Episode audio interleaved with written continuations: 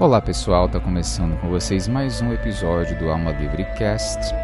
e o assunto de hoje é medo em tempos de pandemia, em tempos de coronavírus, pânico em tempos de coronavírus. Eu queria fazer uma abordagem hoje mais puxando para o lado psicológico e também energético espiritual sobre o que a gente pode fazer para ficar mais tranquilo e equilibrado nesses tempos de crise planetária, né, de crise aí na saúde, com essa questão do vírus, do coronavírus, e como que a gente pode lidar com a situação de uma forma melhor, porque a gente já sabe que não deve entrar em pânico, né? Essa mensagem já está muito bem difundida de que o pânico não vai te ajudar a lidar melhor com a situação. Mas uma coisa é você ver a pessoa que está nervosa e você virar para ela e falar: acalme-se ela vai ficar provavelmente mais nervosa ainda, né? Então a mensagem de não entre pânico para quem já está em pânico por si só não ajuda muito a pessoa a sair do pânico. Então vamos tentar entrar em mais detalhes em como que a gente pode atuar em relação a essa situação. Uma das dicas que eu vi alguns psicólogos falarem sobre é não ficar se alimentando constantemente de notícias negativas e de ficar o tempo todo monitorando quantidade de mortos, quantidade de pessoas afetadas pela situação, né, pelo coronavírus e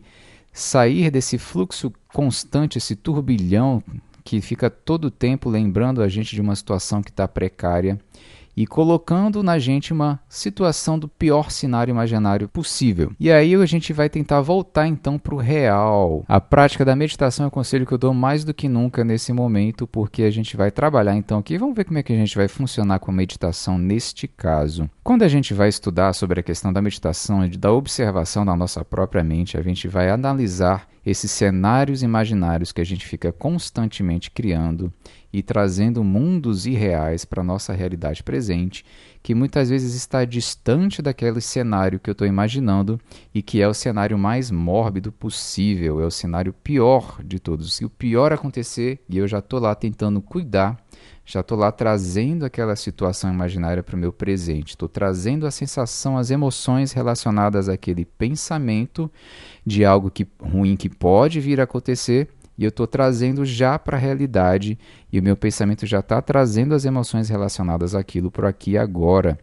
E aí acontece que o seu cérebro, a sua mente não diferencia muito o que é real e o que era a sua imaginação, a sua fantasia, e traz para você então os hormônios de estresse, o cortisol, a adrenalina, que são produtos aí para realizar uma ação de luta, de enfrentamento daquele perigo que você está imaginando, fantasiando sobre ele. Ele pode ser real, sim, para algumas pessoas que já estão lidando com a situação, mas tem uma questão diferente para as pessoas que já estão lidando com o real. Muitas vezes o que acontece é que o sofrimento, a emoção relacionada com lidar com um problema palpável, real na sua frente, muitas vezes tem uma carga de sofrimento menor do que o sofrimento daquele que foi imaginado, que foi fantasiado e alimentado com a nossa imaginação ali sobre aquele cenário. Então, Muitas vezes a pessoa, quando ela está realmente no cenário de guerra, ela está lá no meio do, do olho do furacão, por exemplo, pessoas que passaram por situações de estresse extremo, né, de realmente de resgate, há dois tipos de reação em relação a isso, né? Pessoas que passaram por situações de guerra, de atendimento de pessoas com passando por situações de fome extrema e outras situações de, de catástrofes na história do planeta, tem dois caminhos que a nossa mente toma quando há essas situações de tragédia, de perigo. Um é realmente ficar com a emoção, com um trauma, né? uma situação traumática que traz ali abalos emocionais, abalos psíquicos que vão ficar até como sequelas. Né? E é uma outra que é a postura de você se erguer para o desafio, de você crescer com aquela situação e você não passar por ela com um sofrimento, e sim como uma situação que te trouxe uma força a mais, que você tirou, sei lá de onde, né? Sei lá da onde surgiu esse sentimento de atuação para ajudar, para sobreviver, para passar daquilo e não sucumbir diante daquela situação de estresse extremo. Há inclusive a história de um sobrevivente famoso da, de Auschwitz, né, da, da época ali do nazismo, da Segunda Guerra Mundial, do campo de concentração, de como que ele foi capaz de ressignificar toda aquela situação extrema que ele estava vivendo para conseguir viver com mais tranquilidade aqueles momentos que eles estavam passando todos juntos ali e conseguir sair dali ainda vivo por ter conseguido ter esse sentimento que trouxe uma sensação maior de sentido e de possibilidade de sobrevivência e de não abandonar a vida e como que isso também acaba ajudando no final das contas a gente a ter uma atitude que vai nos levar para frente mesmo dentro da situação extrema. É claro que a maioria das pessoas que passaram por aquela situação de guerra não conseguiram lidar com aquilo, logicamente, né, uma situação extrema, mas o que eu estou abrindo aqui é a possibilidade da gente passar por uma situação que não é tão extrema quanto de uma guerra, né, no caso aqui do coronavírus, mas que traz um desafio de lidar com uma crise e que vai necessitar que a gente se erga para lidar com o desafio, ao invés de simplesmente tentar fugir, sair correndo e estocar alimento e papel higiênico num bunker de guerra em casa, né? E como que a gente pode então desenvolver habilidades, tanto habilidades de, de ação, de atitude, como, quanto habilidades emocionais, habilidades de empatia, de lidar com aquela coisa e não simplesmente desejar que aquilo nunca tivesse existido, né? De você ter a sua aquela questão com você e você saber lidar, saber manusear, saber ter a sua flexibilidade de conseguir lidar com aquela situação. Uma das coisas que se fala em psicologia, principalmente em terapias, é a questão da ressignificação do acontecimento. Ressignificar, trazer um significado, um sentido diferente para aquele mesmo fato. Você vai olhar para o mesmo fato com lentes diferentes, com uma interpretação diferente daquela situação, com uma história diferente do que você está contando para você mesmo, uma narrativa diferente, né? uma conceituação diferente do que está acontecendo, do que aconteceu. E aí, quando a gente tem uma prática de meditação, a gente tem essa prática de olhar para como a nossa lente está enxergando as coisas que estão acontecendo ao nosso redor. Se a nossa lente está mais escura, mais obscura, trazendo um tom mais negativo, mais pesado para tudo que está acontecendo, e como que a gente pode tentar mudar essa lente, mudar essa interpretação dos fatos, mudar as questões, olhar para as questões internas que podem estar tá dando esse colorido para essas lentes, né? As questões internas de como que eu lido com as situações ou as emoções, meu lado emocional que pode estar tá lidando com essa situação de uma forma mais negativa, mais pesada, e como que eu posso então tentar trazer de volta a minha mente para uma situação mais tranquila, para uma sensação mais tranquila, mudando justamente essa narrativa mental. E aí a gente tem visto então nos grupos espiritualistas as questões de manter a sua energia elevada, manter os seus pensamentos positivos, que tem muito a ver com isso que eu estou falando, de você ter aquela situação e você tem duas atitudes possíveis de lidar com aquela situação. Você pode encarar aquilo como um problemão e lutar com aquilo constantemente gerando estresse você por você estar lutando com o fato de existir o problema ou você pode ter a atitude de ter encontrado um desafio, algo que vai te é, exigir uma nova habilidade, uma nova atitude, e que você vai tentar aprender com aquela situação para saber lidar melhor, funcionar melhor dentro daquele novo contexto inusitado, sem se abalar tanto, sem lutar contra o fato daquilo existir, sem lutar emocionalmente com o ressentimento daquilo ter acontecido como aconteceu. E aí a gente volta para a questão da meditação, da atenção plena, que é realmente você observar as coisas como são, e no budismo e também na atenção plena de abrir mão do julgamento, que o julgamento seria essa luta, essa conceituação, conceito do que está acontecendo é bom ou é ruim e simplesmente conseguir olhar para a situação e ver o que, que ela exige de mim para agir no momento presente. E eu estou enfatizando aqui o momento presente porque também é sair dessas conjecturas do que, que pode vir a acontecer, o pior cenário imaginável possível, eu fico trazendo constantemente na minha mente. E aí eu trago então problemas que ainda não existem, mas se eles vierem a existir, o que, que eu vou fazer? Então a gente vai acumulando na cabeça, né, na emoção, ali variáveis imagináveis, imaginadas, que não são reais ainda, que podem até vir a acontecer, mas que não são, não estão acontecendo acontecendo. E aí eu fico tentando lidar ali com essa história na minha cabeça, eu fico tentando manusear um enredo, uma narrativa mental frente ao que está acontecendo, porque eu não posso deixar de pensar no pior possível, eu não posso deixar de me preparar para aquilo. Então a gente aí tem um medo como uma suposta preparação, como uma suposta cautela para o que vai acontecer. Mas essa não é uma cautela necessariamente positiva, porque na verdade a gente não tem como prever se alguém vai ficar doente mais próximo da família ou não, se as coisas vão acontecer de acordo com o que eu estou imaginando ou não. Então a gente fica tentando imaginar 10 cenários diferentes, 100 cenários diferentes, todos negativos, né, no caso, na minha cabeça mórbida. E aí eu fico tentando lidar com todas aquelas variáveis possíveis, aí eu vou entrando em pânico com aquilo Sendo que no final das contas não acontece nada do jeito que eu imaginei. E eu gastei energia, gastei emoção, gastei tempo, gastei a minha saúde para lidar com aquele cenário imaginário e não serviu de nada porque no final das contas aconteceu algo diferente do que eu imaginei. Talvez não foi positivo também o que, eu, o que aconteceu, mas não foi de acordo com o negativo que eu tinha imaginado que seria, né? E aí então eu já perdi tempo, energia com aquilo e tempo, energia e saúde. Eu vou enfatizar isso aqui pelo seguinte: uma das coisas que são recomendadas aí para lidar com o coronavírus é você manter o seu nível de imunidade elevado, né? A sua saúde mesmo, a sua defesa do seu próprio organismo. Então, para isso, recomenda-se fazer tudo aquilo que a gente já deveria estar fazendo, que é cuidar do físico, cuidar da alimentação, mas também cuidar do mental, que aí no caso, esse pânico e esse estresse que gera o que eu falei aqui como cortisol e adrenalina, vai bombardeando o nosso organismo e baixando a nossa imunidade. Então entrar nesse processo de estresse é contraproducente, ou seja, vai ser pior ainda para lidar com a situação se ela realmente vier acontecer na sua vida. Você está entrando no estresse para lidar com o coronavírus e com isso você está baixando a sua imunidade, que está deixando você mais exposto para atrair aquele problema, né? E aí então a gente acaba tendo aquela questão de que o medo atrai, ou seja, você pensar no negativo, você atrai aquele negativo, não só pela questão de lei de atração nem nada, mas justamente porque você já está entrando no processo de se deteriorar, deteriorar suas defesas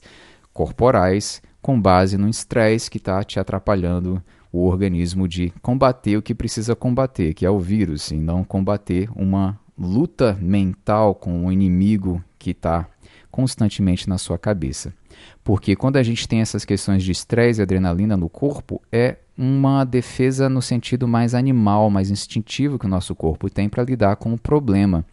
Porque os problemas na nossa evolução, animal ainda, como nós somos,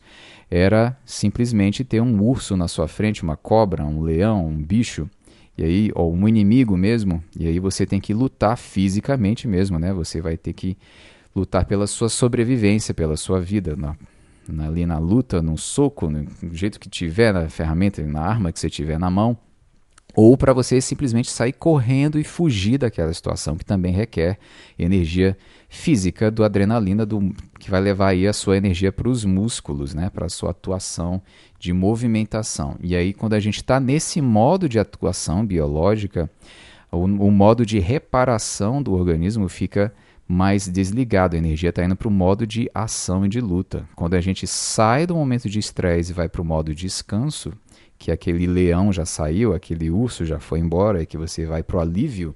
aí sim que o corpo entra para disponibilizar mais energia para a questão da reparação, questão mais celular interna do corpo, né? E não da luta dos músculos, né? Mas sim da reparação dos tecidos. Então, que esse modo do relaxamento, do descanso, que seria o ideal para lidar com qualquer vírus, qualquer invasor aí, bactéria e tudo mais, no sentido de realmente aumentar a imunidade. Então, quanto mais a gente entra na paranoia, mais a gente vai baixar a nossa imunidade. Então, mais um motivo para a gente praticar uma meditação que vai tirar a gente do turbilhão mental e voltar para o agora. O que é esse voltar para o agora? A gente vai voltar para o que eu tenho no aqui e agora real, palpável, neste momento presente, no seu sofá, ao seu redor. Está acontecendo alguma coisa? Tem alguém que realmente precisa de que você lute por essa pessoa, se não tiver, você pode simplesmente se tranquilizar e tentar voltar para o estável para o nível do agora, do silêncio, do que você pode observar que está realmente acontecendo no agora. E isso não é irresponsabilidade. Você vai tomar os seus cuidados, sim, você vai tomar sua vai ter a sua cautela, vai fazer tudo aquilo que está ao seu alcance para ser feito, e o que não tiver ao seu alcance, que for simplesmente um cenário, uma conjectura, você vai tentar simplesmente voltar para o agora, para o aqui e agora, o que eu tenho para fazer agora. Não aumentar as suas variáveis de coisas para cuidar com a sua imaginação. Que daí você vai se sentindo incapaz, impotente de lidar com aquilo numa crise de ansiedade, de pânico, porque você colocou aí um monte de variável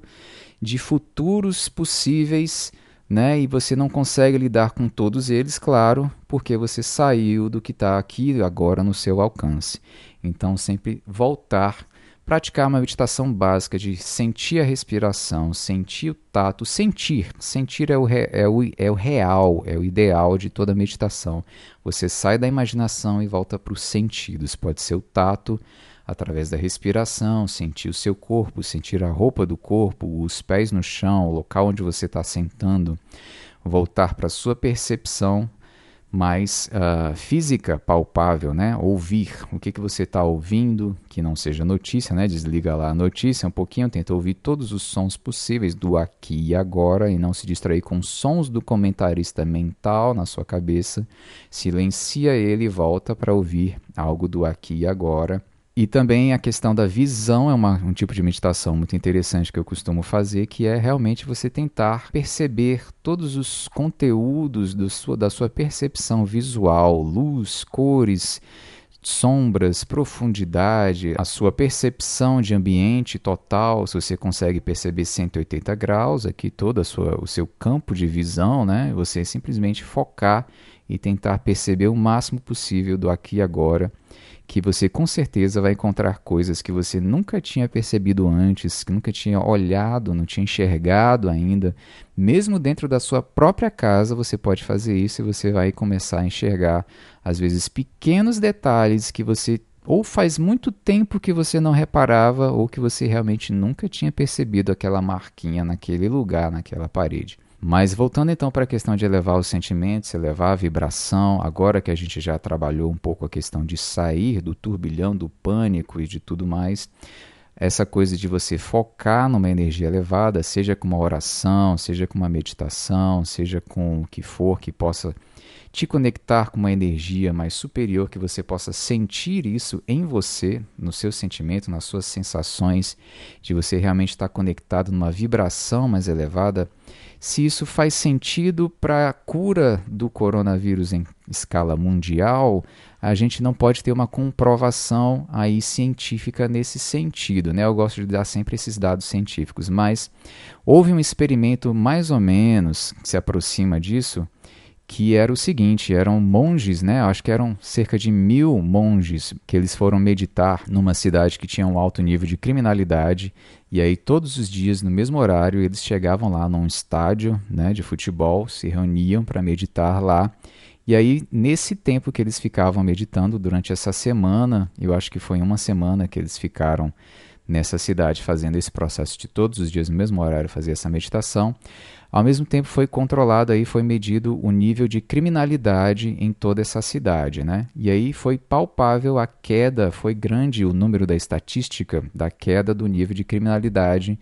nesses dias que os monges estavam presentes lá fazendo essas meditações lá nessa cidade. Então, a gente pode deduzir aí que o impacto dessa vibração coletiva pode sim causar um efeito positivo na coletividade do local, caso seja feita realmente com esse sentimento que eu falei elevado de realmente sair da situação de desespero e entrar numa situação de harmonia, de equilíbrio, de confiança de que eu estou lidando com a situação da melhor forma possível e não apenas no sentido de oração, de pedir uma ajuda, um socorro desesperado para alguém mais elevado me ajudar, me socorrer aqui.